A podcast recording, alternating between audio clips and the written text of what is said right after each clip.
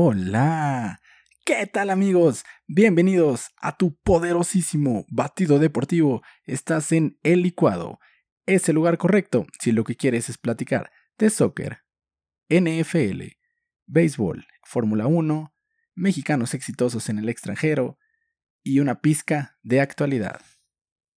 Amigos, el día de hoy tenemos un programa bastante cargado. Vamos a estar platicando de el regreso de la Conca Champions, tres equipos mexicanos participando en ellas. Además, tenemos eh, nuestra primera sección de béisbol. Vamos a platicar sobre la posible fecha de inicio y lo que se dice alrededor de ella, así como eh, sobre una entrevista que le hacen a Aaron Boone, manager de los Yankees. Eh, trata cuatro puntos vitales del equipo, cuatro puntos claves, y aquí los vamos a discutir. Además, tenemos el inicio de la semana 15 de la NFL. Y por si fuera poco, vamos a platicar de la noticia del día. Efectivamente, amigos, Sergio Checo Pérez firma como piloto de la escudería austriaca Red Bull Racing. En la parte de actualidad, acompáñame. Tengo una teoría que me gustaría platicarte. No sé si tú la veas de la misma forma que yo. Son dos servidores públicos muy cercanos a nuestro presidente y la forma política y diplomática en la que yo creo que se está deshaciendo de ellos por comentarios incómodos que han hecho.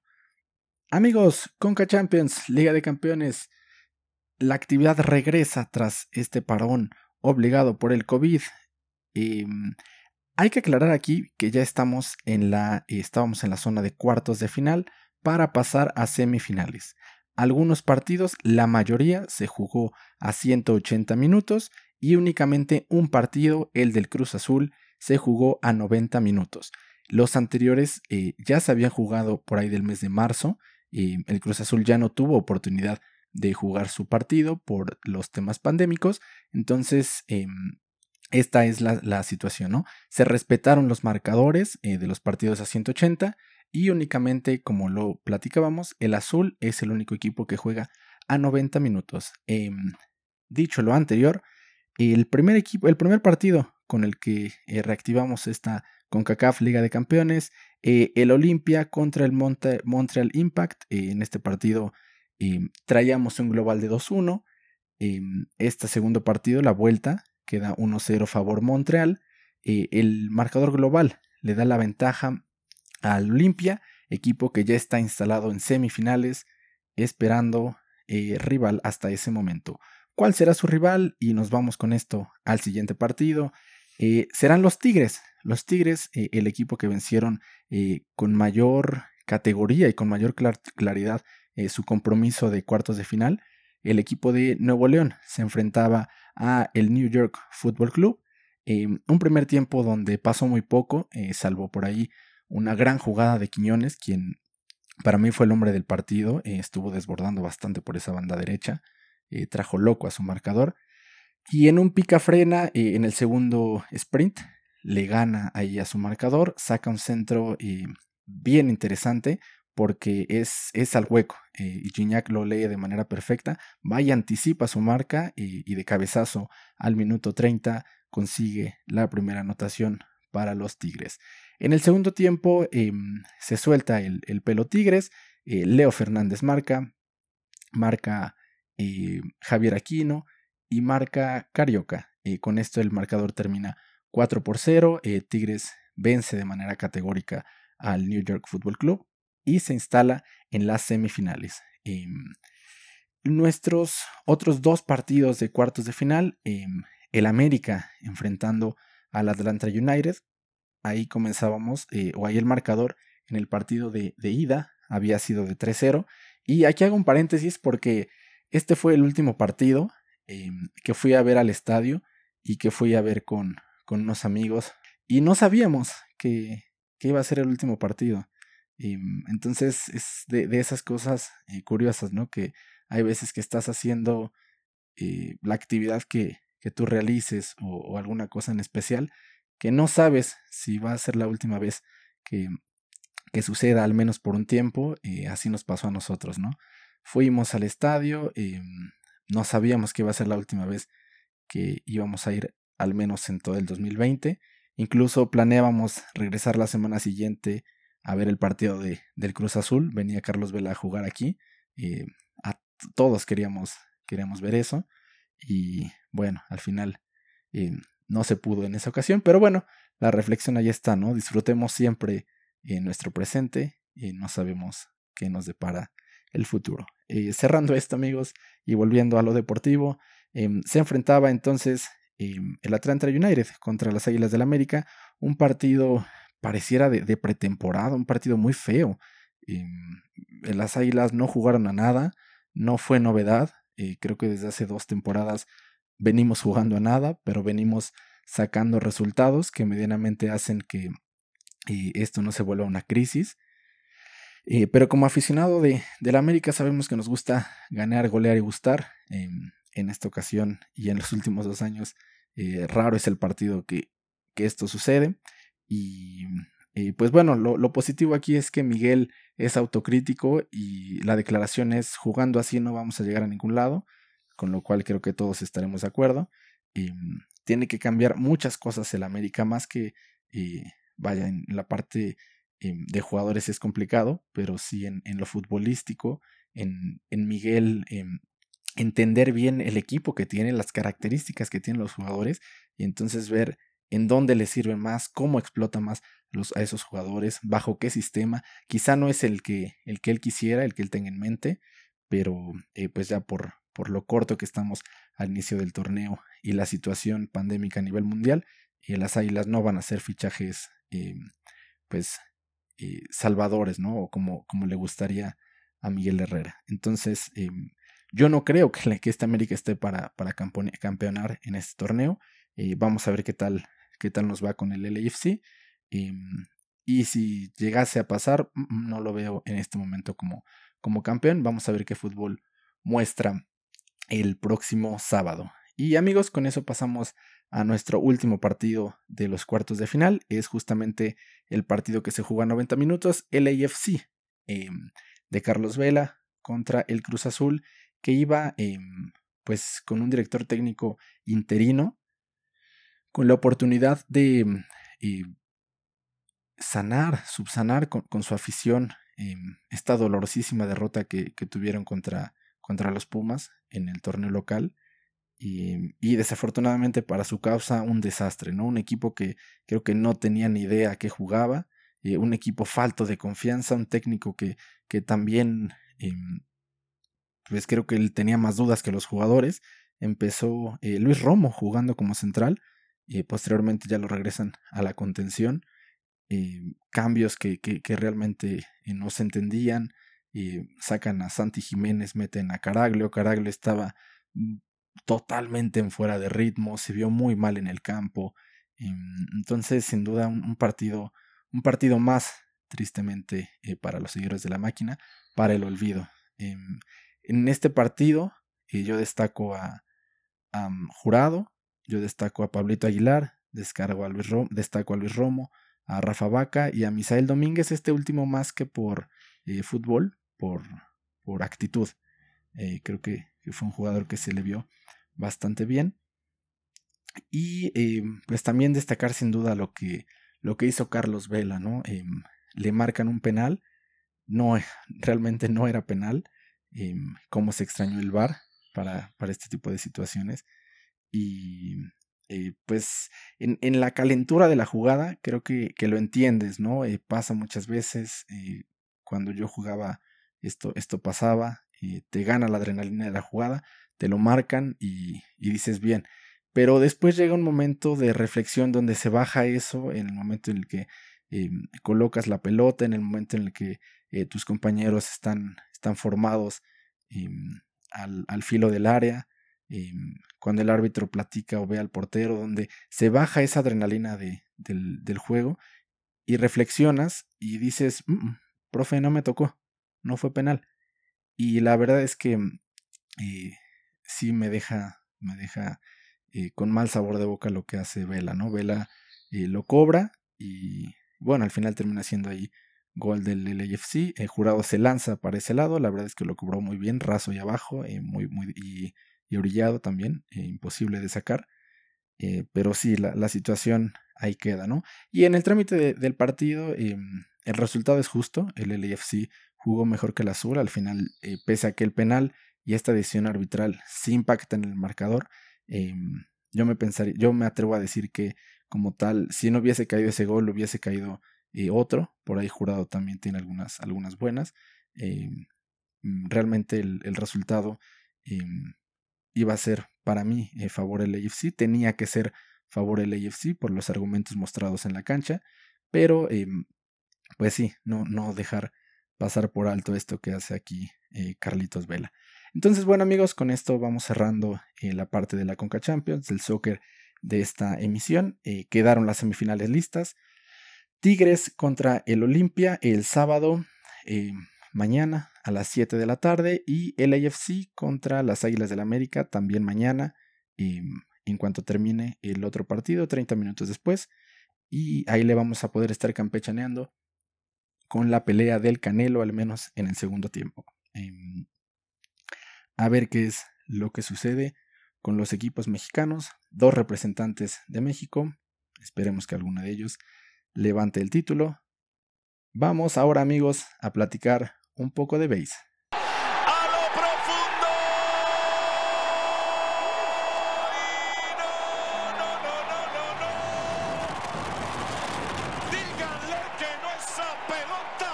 Así es, amigos, a lo profundo. Em, dos, dos, temas rápidos. Eh, uno es el inicio de la temporada regular. Eh, actualmente está pactado para abril. Sin embargo, em, hubo una reunión el pasado 15 de diciembre entre los dueños y, y, los jugadores. Eh, los dueños no quieren comenzar en abril porque ellos quieren el ingreso del boletaje. Entonces saben que si es en abril aún tendría que ser sin personas o con un em, cúmulo muy reducido. ellos necesitan los equipos, los ingresos ya del boletaje. y del lado de los jugadores está nuevamente esta situación muy tensa.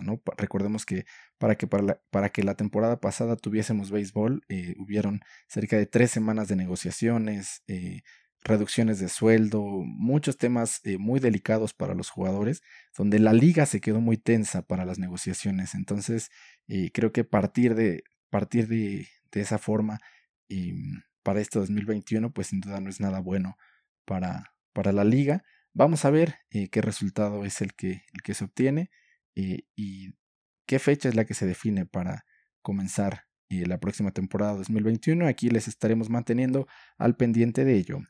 Y amigos, el siguiente punto y que prometimos al inicio, eh, Aaron Boone, actual manager de los Yankees.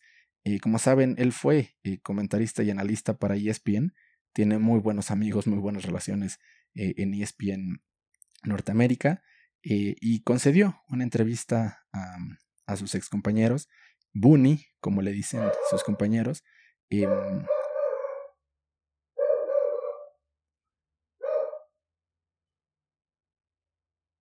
platicaba sobre la agencia libre de DJ LeMahieu, este bate tan importantísimo para los Yankees. Eh, terminó su contrato, eh, Boone lo define como un líder para el equipo, pese a que no le gusta tanto eh, el tema de los medios.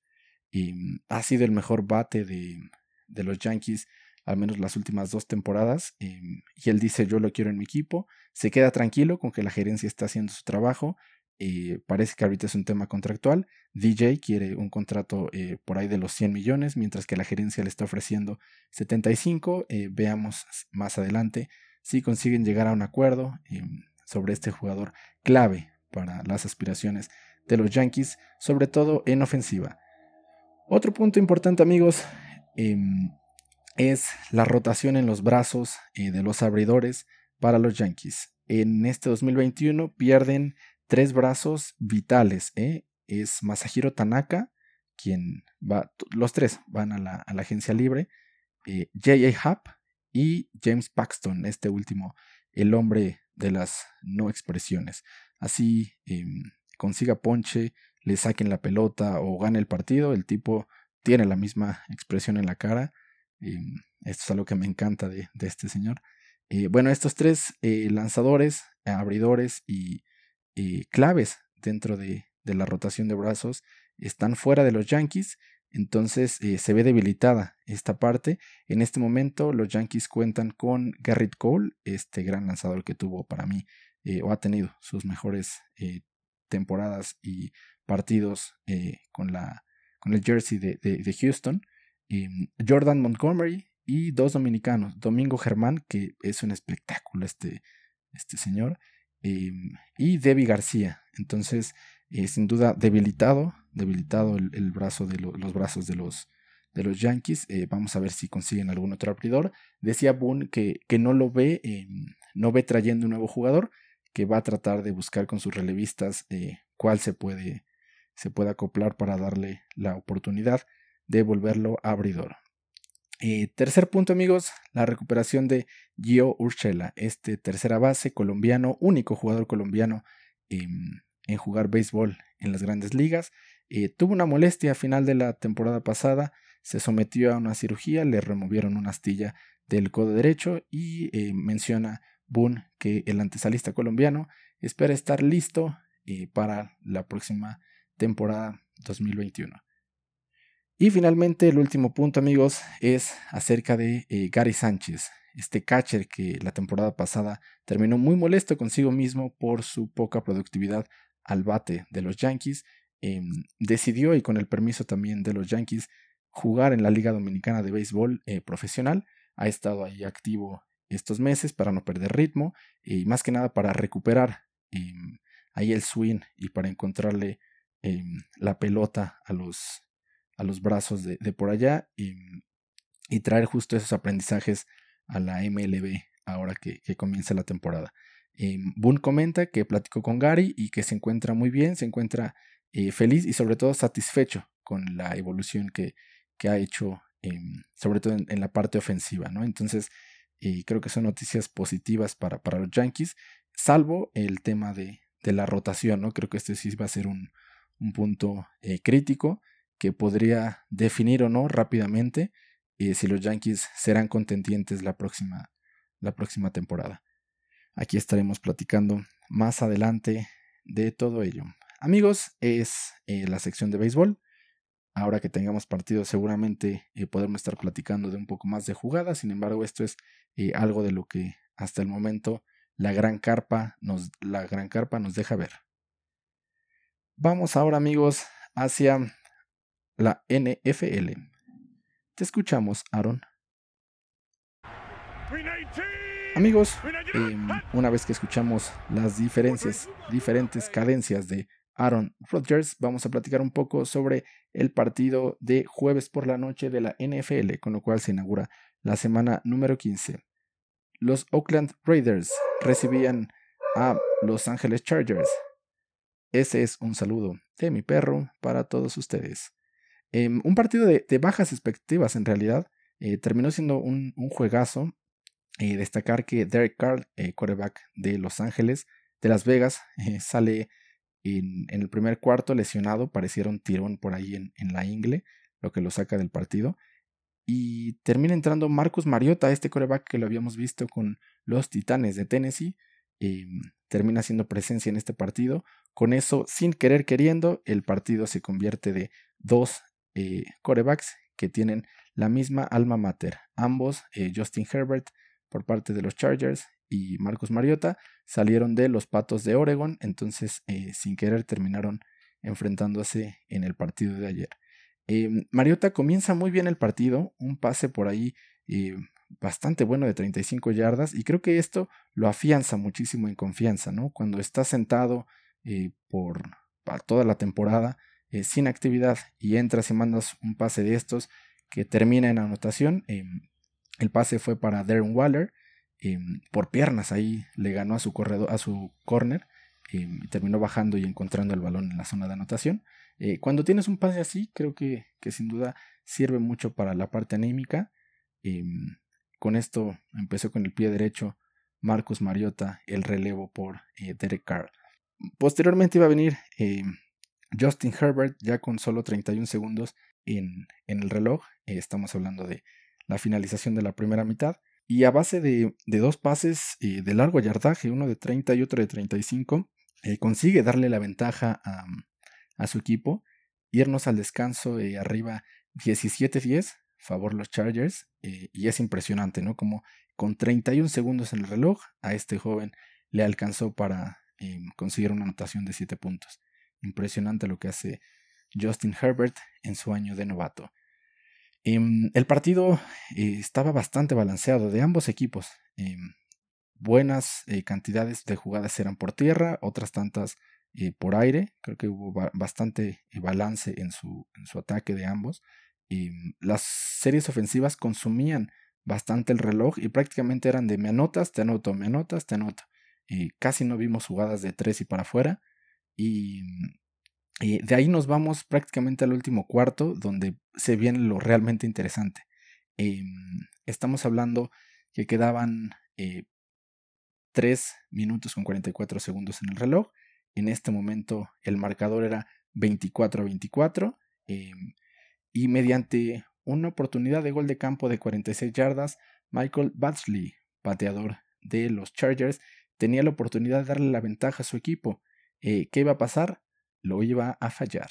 y dejaba entonces a Mariota con buena posición de terreno, y poco tiempo o un tiempo eh, considerable, realmente bastante bueno para llegar, y eh, acabarse el reloj y, sacar el triunfo, ya sea con gol de campo o con anotación de 7.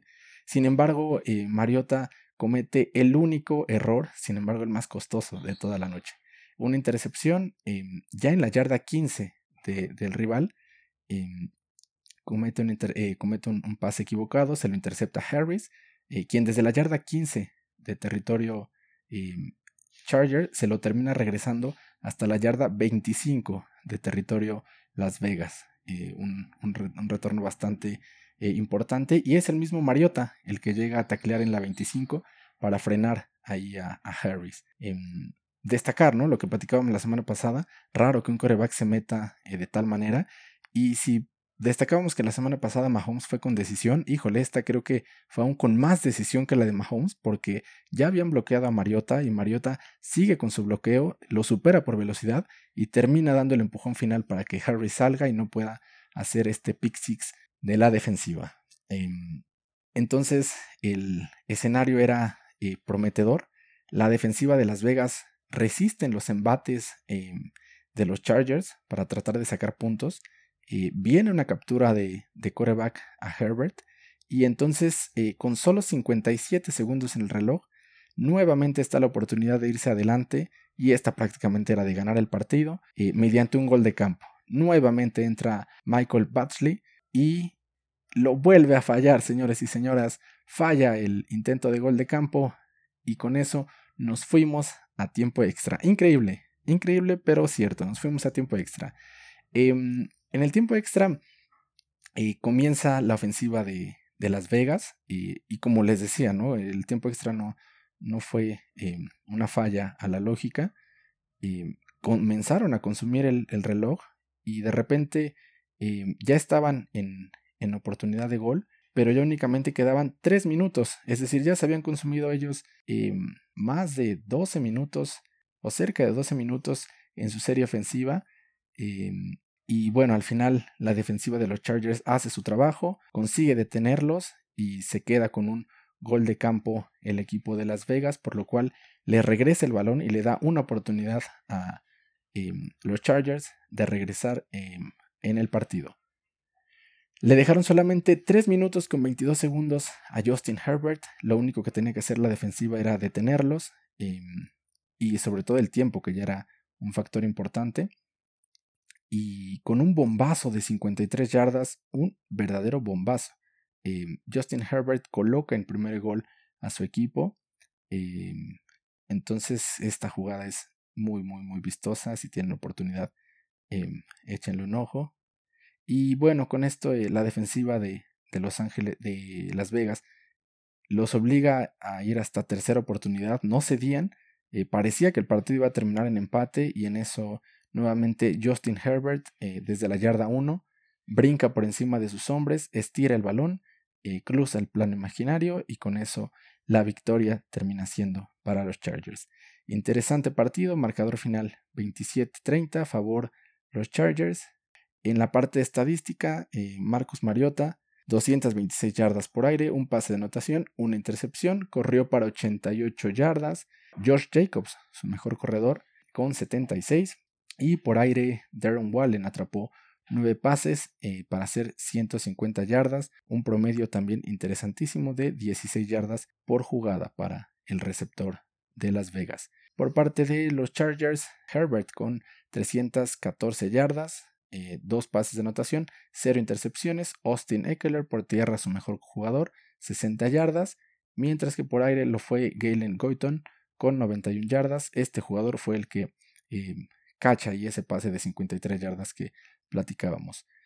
Em, y en la parte defensiva destacará el, el capo Joe Bosa, em, quien salió por aparente conmoción en el tercer cuarto. Eh, había jugado un partido discreto, sin embargo en el tercer cuarto sale y hace dos tacleadas para perder yardas detrás de la línea. Por ahí le llegan a golpear la cabeza y bueno, tiene que salir.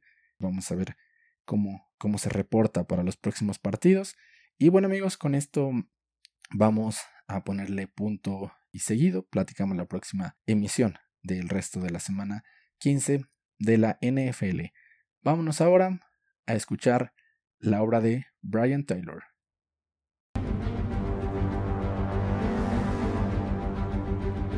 Así es amigos, estamos escuchando a Brian nuevamente porque vamos a platicar sobre la noticia del día. Sergio Checo Pérez, nuevo piloto de Red Bull Racing. La escudería austriaca decide por el piloto mexicano, hace a un lado del asiento a Alex Albon este piloto tailandés que se va a quedar como piloto de pruebas para estar ahí presionando a Checo. Eh, Checo firma un año con opción a, renovar uno más. Y para Alex Albon la expectativa es se equivoca Pérez y vas a entrar tú el próximo año, en 2022 vaya. Es sin duda una noticia que, que a mí me llenó de júbilo, me, me, puso muy feliz, me ha tenido muy feliz todo el día. Es algo que es, es realmente un sueño hecho realidad, ¿no? Es prácticamente no sé, como, como era Disneylandia para un niño chiquito, creo que, creo que esto fue, es fantástico tener este tipo de noticias. No saben el gusto que me da ver que cada vez más personas se están involucrando con la Fórmula 1, con la carrera de Checo. Lo digo porque en, en, mis redes sociales yo ahora veo que más personas están posteando sobre esto. Me llena en serio de muchísima alegría que el, el esfuerzo, el talento de este eh, piloto mexicano se esté valorando más en nuestro país. Creo que, que mucho fue por la historia que comenzó a gestarse al, alrededor de Checo en esta temporada. Más personas les empezó a llamar la atención y, y bueno, ahora tenemos personas nuevas que apoyan la carrera del mexicano y estoy seguro que vendrán más, estoy seguro que con este fichaje habrán más personas que, que se sumen a, a, este deporte y más personas que se sumen a, reconocer y, y, y, admirar y valorar la carrera deportiva que está haciendo Sergio Checo Pérez en la Fórmula 1. Platicando un poco de, de qué es lo que, lo que le espera, porque creo que todo, todo está genial, ¿no? El hecho de, de, la, de la firma y demás, todo está genial. Pero enfriando las cosas un poco, ¿qué le espera a Checo Pérez en Red Bull siendo compañero de Max Verstappen?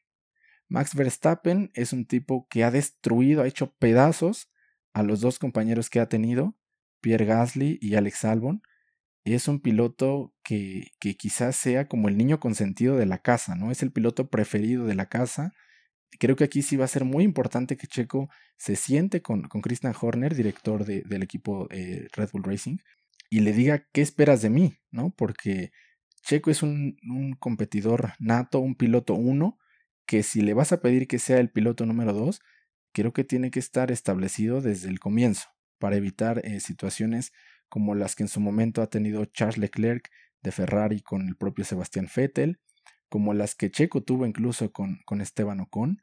Creo que ese era el mayor miedo y la mayor duda para firmar a Checo, lo competitivo que es el piloto mexicano versus lo competitivo que es Max, y que ninguno de los dos va a querer perder y que ninguno de los dos va a querer ser piloto dos de nadie. Entonces, creo que este es en este momento la, la mayor incertidumbre también lo que hizo que esta decisión se alargara muchísimo. Por calidad, nuevamente está en los números, como Pérez supera a Alex Albon. Entonces será muy interesante, porque también con esto, con este fichaje checo se expone en caso de que las cosas no le salgan nada bien a terminar quemado frente a Max Verstappen. Y bueno, eh, vamos a ver qué es lo que sucede, ¿no? Entrevistaban también esta tarde a los tres pilotos que quedaron en primeros en, el Mundial de, Pilotos. Em, Hamilton decía que se encontraba muy feliz por, la noticia de Checo, pero que sin duda iba a ser un año más competido el próximo, dado que Max iba a tener un compañero para hacérsela difícil a los Mercedes, ¿no? En esta temporada realmente Max era el único que, competía o que medianamente conseguía competir contra los Mercedes. Valtteri Bottas también confirma esto. Dice la próxima temporada será más complicada para nosotros. Mientras que Verstappen se muestra contento, se muestra feliz. Comenta que no sabe hablar español, que, que será checo quien comience a, hablar eh, holandés. Lo comentó en tono de broma, pues que está contento con el fichaje y que espera justo que la incorporación de Checo le ayude eh, a pelear eh, más de cerca y mediante estrategias eh, más arriesgadas y estrategias a base de dos autos con los Mercedes. Con esto pues también sin duda deja entrever que él será el piloto líder o él quiere ser el piloto líder y pues bueno, a ver qué, qué es lo que nos depara más adelante este espectáculo. Sin duda cosas muy positivas para Checo yo espero estén, estén por venir y aquí les vamos a estar trayendo la información. En otro capítulo platicaremos un poco más de, la historia de Checo, su historia a lo largo de estos 10 años de manera resumida, claro, pero para entender más lo que es el, la dimensión de este logro, ¿no? De estar con un equipo que son los más cercanos perseguidores a Mercedes y que Checo no llegó por su tema económico, por tener a, un Carlos Slim detrás de él, por tener, claro, Infinitum, PMX y demás eh, marcas a Red Bull Racing va a ser muy interesante. 93 días para el arranque de la carrera, eh, para que se apaguen las luces e iniciemos eh, la temporada 2021 en Melbourne, Australia. Amigos, hasta aquí Fórmula 1. Vamos ahora con la actualidad. No me importa el sistema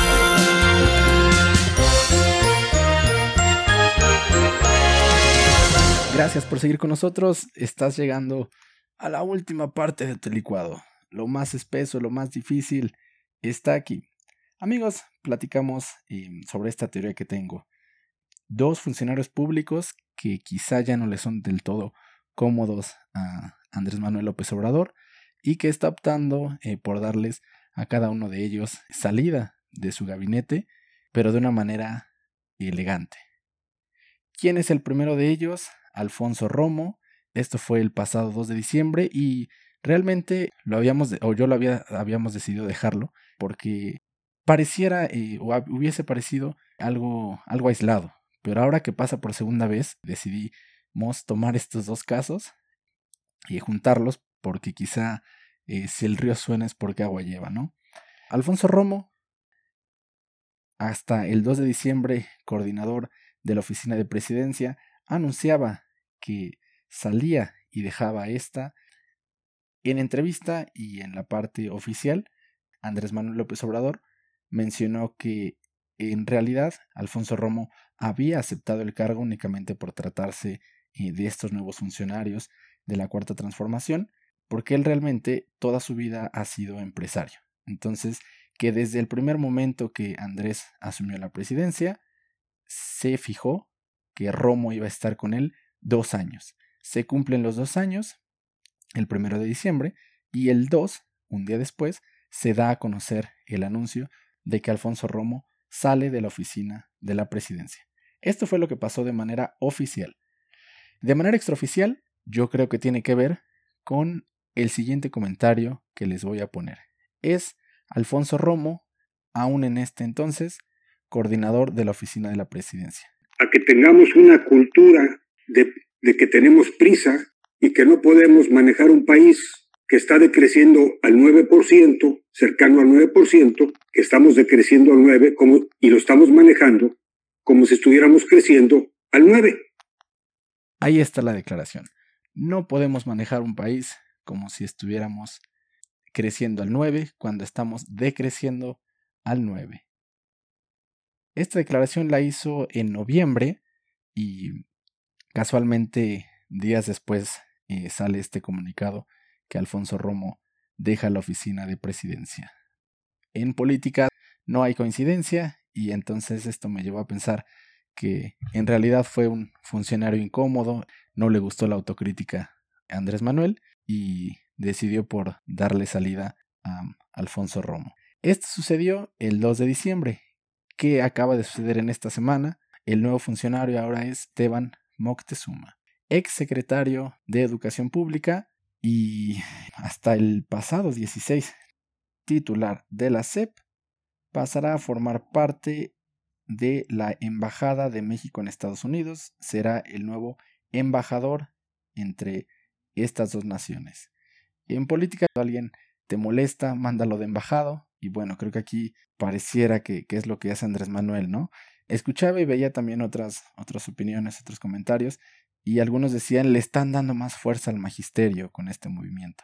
Yo no lo veo para nada que va por ese, por ese rubro, y yo más bien creo que, que están mandando a Moctezuma y fuera de la SEP, porque al menos en las últimas dos mañaneras, tras anunciarse esto, Andrés Manuel no ha dejado de eh, remarcar el regreso a clases, el regreso a clases. Creo que esto fue algo en lo que chocaron eh, muchísimo ellos dos.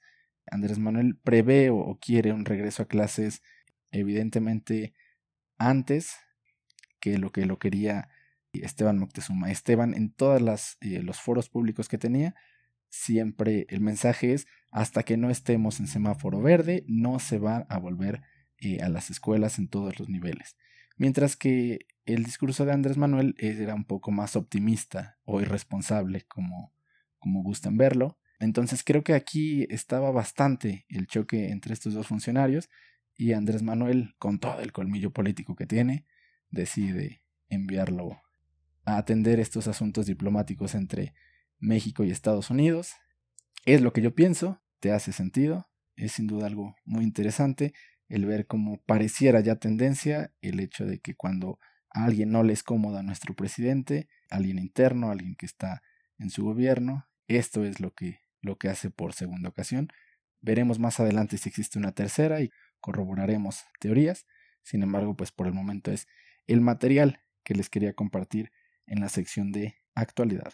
Amigos, llegaron hasta aquí. Nuevamente les agradezco el poderosísimo y valioso poder de su atención, han consumido nuevamente la totalidad de su batido deportivo, así que yo los dejo ir, no sin antes recordarles, pásensela de pelos por donde puedan.